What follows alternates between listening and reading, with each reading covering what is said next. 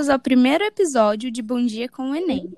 É difícil para um vestibulando ter um bom dia, mas podemos tentar amenizar o pesadelo da prova de linguagens, códigos e suas tecnologias com muito conteúdo. Isso aí, a primeira situada para você, ouvinte, é sobre o pré-modernismo. Saiba que essa não é uma escola literária, mas sim um período de transição que começou em 1902 e foi até a Semana de Arte Moderna em 1922, ou seja, período entre o simbolismo e o modernismo. Então se liga, o período de transição não é só na literatura não, hein? Houveram mudanças econômicas, sociais, políticas e na mentalidade da época, que afetaram diretamente na produção literária. E agora nós passamos para a Anelísia, que vai explicar algumas táticas de combater um bolão no Enem. Bom dia, Ana. Bom dia, Letícia. Para marcar um golaço nas questões sobre pré-modernismo, você vestibulando deve saber que os textos pré-modernistas possuem uma linguagem coloquial.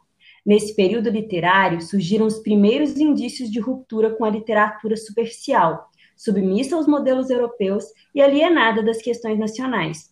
Ou, como diria MC da Leste, o gigante acordou. As obras desenvolveram uma visão crítica das questões universais, retratando diferentes classes sociais e a miséria, com ênfase nos personagens marginalizados. Então, é só analisar bem o texto ou o fragmento e partir para o gol. E para finalizar, vamos ver como está o clima para a prova. Com você, Gabriela. Caso o tempo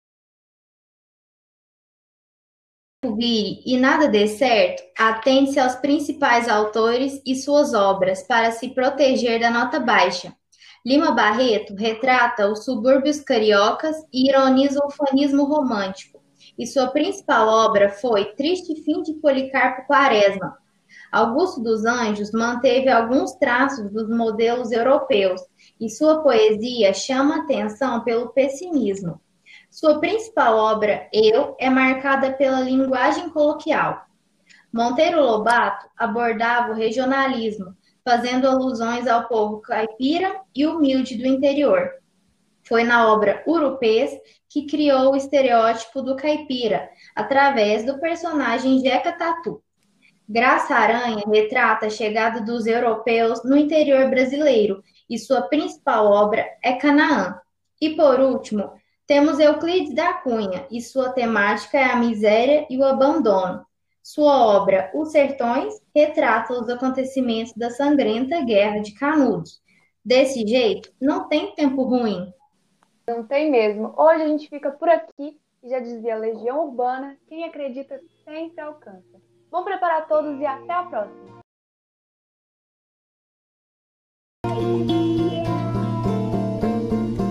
Yeah.